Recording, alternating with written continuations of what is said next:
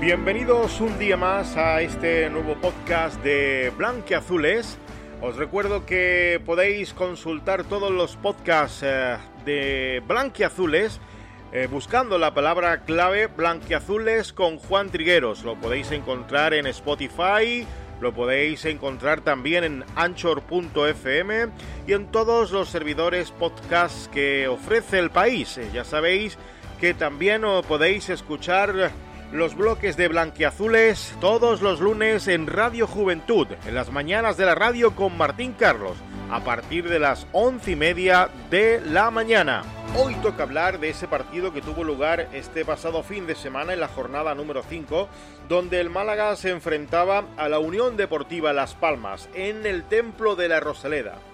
Si bien es sabido que este Málaga Club de Fútbol está en construcción y todavía están en pretemporada, pero hay que ser más críticos e indagar la falta de creación de este nuevo Málaga Club de Fútbol. Los de Martirico sufrieron hasta jugando con 10 con un Unión Deportiva Las Palmas rocoso en defensa y rápido en las transiciones de balón. Incluso hubo más mordiente por parte canaria jugando con 10 toda la segunda mitad que por parte blanqueazul.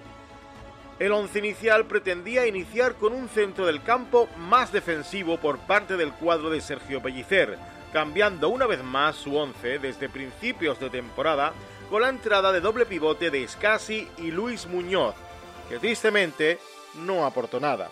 Donde Scassi parece que está más equilibrado jugando en defensa que en el centro del campo, no siendo esa su demarcación definida. Su demarcación natural es el centro del campo. Sin embargo, últimamente se le ve más detalles de equilibrio jugando en la zona defensiva al paleño Escasi. Luego Pellicer buscó soluciones dando entrada a Jozabet, que tampoco está en plenas condiciones creativas. Pero es normal, lleva muy poco tiempo jugando con sus nuevos compañeros y entrenando todavía no conoce los desmarques de ciertos compañeros, ni las maneras ni formas de jugar de otros.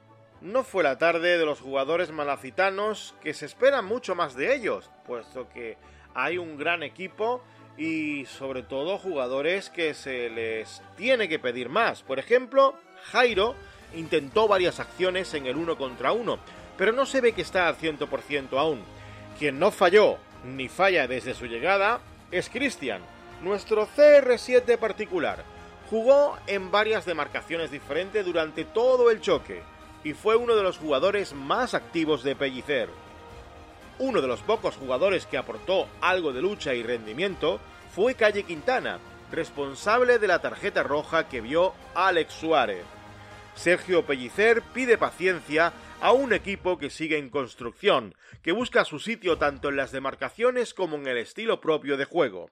Pellicer confía en estos jugadores y asegura dará más alegrías que penas a la afición malagueña, pero siempre, siempre sufriendo como un equipo humilde, respetuoso ante sus rivales. No terminó de fluir el Málaga Club de Fútbol, que ni iba ni venía ante Las Palmas, demasiados riesgos innecesarios, carriles descuidados, revoloteo sin picar, lo contrario que los de Pepe Mel, con un plan fijo e invirtiendo en los errores de los blanquiazules, muchos no forzados.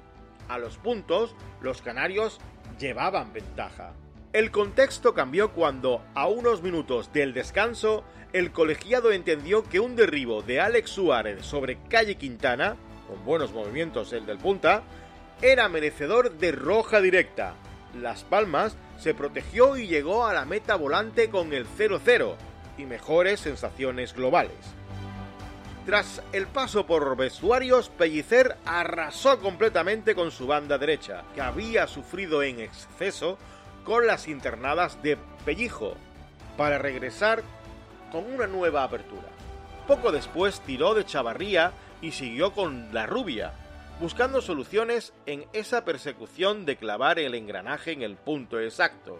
No dio la sensación de superioridad el Málaga Club de Fútbol, que hasta recibió un gol en fuera de juego.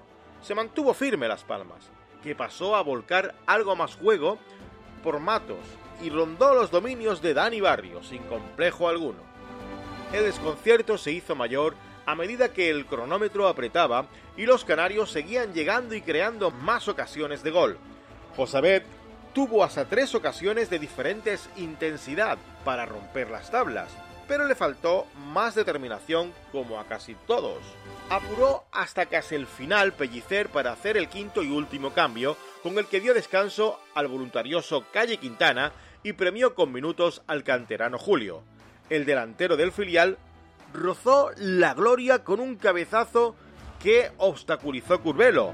Segundo después, el Málaga Club de Fútbol tuvo la última en las botas de Cristian. Hay que ser autocríticos y aprender de los errores para mejorar en un futuro. En el encuentro, el Málaga Club de Fútbol no supo aprovechar la ventaja de jugar con uno más y tampoco se vio una mejora sustancial respecto al encuentro anterior. Este Pellicer Team necesita más tiempo de preparación para saber dónde encajar el rol de cada jugador y el problema es que la competición ha empezado ya. Declaraciones de Sergio Pellicer tras el partido. 11 contra 11, el partido estaba muy justo, estaba muy igualado. Eh, a partir de ahí, a partir de cuando Las Palmas se queda con un jugador menos, luego en la segunda parte pues hemos hecho, hemos hecho variantes y sí que es cierto que, que la segunda parte nos ha faltado tranquilidad faltado tranquilidad con la pelota, nos ha faltado jugar un poquito más de lado a lado. Sabemos perfectamente eh, las circunstancias cuando un equipo se queda con un jugador, con un jugador menos, eh, siempre tiene esa solidaridad en el aspecto defensivo y sabíamos que, iba a ser difícil. Y es verdad que, ha habido un tramo en el partido que, nosotros, la verdad, nos hemos partido y hemos hecho el, partido como ellos lo querían, ¿no? donde ellos lo tenían. ¿no? Está claro de que ese aspecto tenemos que mejorar, tenemos que tener un poquito más de paciencia, un poquito más de calma, eh, de saber encontrar a esos jugadores en zonas intermedias para, para poder, sobre todo, eh, tener ese pase de dentro hacia afuera y tener profundidad, eh, más centros. Mm, siempre es verdad que nos ha faltado generar más pero ha habido llegada. Lo único que pasa es que sí que es verdad que ese último pase, esa última acción, hace que la jugada eh, diluya, ¿no? Y está claro, está claro de que lo más, lo más importante, sobre todo ante las circunstancias que, estamos y cómo es el, un partido, portería cero, eh, es un punto que no hubiese querido, indudablemente, y más como al quedarse con, con al quedar nosotros en su piedad numérica, el poder, sobre todo, eh, el generar más y conseguir los tres puntos. Pero vamos, yo creo que estamos en esa fase. Yo creo que al final hemos intentado por todos los medios. ¿eh? Yo creo que hoy han participado todos los jugadores y a partir de ahí está claro de que necesitamos, pero ya nosotros necesitamos preparación. Está claro de que hay jugadores que llevan semana y media de entrenamiento. Esto, vuelvo a repetir, no es eh, de un día a otro. Un jugador que, que, viene sin competir puede, podemos, puede estar compitiendo a máximo nivel. Yo estoy contento a, no por el resultado, no por el partido que hemos hecho. Estoy contento en esa por que ha habido jugadores en el cual van cargando minutos a nivel de competir y ese va a ser el mejor entrenamiento para, para nosotros.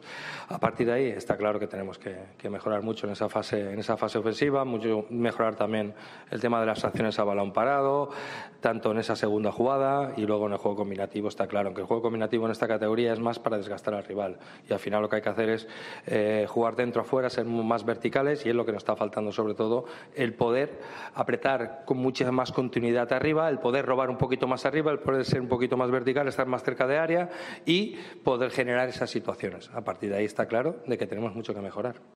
Ahora os dejo con unas declaraciones de Luis Muñoz, jugador eh, y capitán de este encuentro de la jornada número 5, donde se enfrentaba el Málaga Club de Fútbol y la Unión Deportiva Las Palmas. Sido difícil porque están encerrados bien desde que le desde que le expulsan el jugador. Nosotros hemos echado el equipo un poco más arriba. Es verdad que en las contras había veces que nos podían hacer daño. Así lo hemos visto un par de ocasiones que han tenido ahí, ahí. Nosotros hemos tirado puertas. Pero bueno, hay partidos que a lo mejor tú también te quedas con 10 a veces y ganas y se pierde. El fútbol así, lo importante es sumar, que esto acaba de empezar y no perder. Eh, lo que te digo, muchas veces un punto parece que no es nada, pero sí es mucho. Lo importante era dejar la portería cero, que veníamos de una semana que habíamos encajado bastantes goles y eso no nos ha gustado nada. Hemos estado entrenando esta semana para poder dejar la portería cero y así ha sido un grupo que es verdad que es nuevo pero hay que seguir hacia adelante, no mirar el pasado, hay que mirar el presente y el futuro. Y el futuro es entrenar esta semana a tope para llegar el fin de semana en las mejores condiciones. Es muy bonito haber sido capitán por primera vez en el equipo de mi tierra, la verdad que estoy muy contento de haber hecho ese debut. Y ojalá sean muchos partidos así y podamos conseguir la victoria lo más antes posible y con Escaci pues la verdad que muy cómodo, hemos estado ahí guerreando en el centro del campo bastante, queríamos tener balón pero ellos se cerraban bien por medio y no nos estaban dejando crear muchos juegos. No tengo palabras para describirlo, yo sé que quería estar aquí, aquí estoy y voy a dar el máximo y espero que pronto llegue una victoria para poder celebrarlo. Bueno, pues esto ha sido todo en este podcast eh, donde hablábamos de ese partido que tuvo lugar en esta pasada jornada número 5 de la Liga Smart Bank donde el Málaga se enfrentaba en el estadio de la Rosaleda a la Unión Deportiva Las Palmas. Ese encuentro termina con empate a cero, sin goles, un encuentro muy raro donde realmente no hubo ningún estilo de juego definido por ambos eh, equipos. Las Palmas llegó con las ideas muy claras, vino a aguantar y a llevarse puntos. Pepe Mel es un hombre que funciona muy bien en defensa y así lo demostró porque hasta jugando con 10 pudo mantener el resultado a cero, incluso tuvo la oportunidad de conseguir eh, hacer gol ya que el equipo de Pepe Mel estuvo muy abierto eh, por bandas, muy rápidos y estuvieron cerrando muy bien ese centro del campo que Sergio Pellicer dio entrada a Escasi y a Luis Muñoz en el centro del campo en ese doble pivote que no tuvo mucha suerte. Después el técnico castellonense eh, cambió el plan, vio que no era lo más adecuado, pero llegó esos cambios que no fueron muy acertados, cambios necesarios porque estaba claro que Pepe Mel vio claramente que Ismael andaba flojo en esa banda derecha eh, y eh, hizo, se hizo donde se hizo muy fuerte Pellijo, que hizo varias internadas en esa banda, logrando incluso asustar a, a la zaga malacitana. Hasta aquí, Blanquiazules. Hasta el siguiente podcast. Un saludo de un servidor, Juan Trigueros.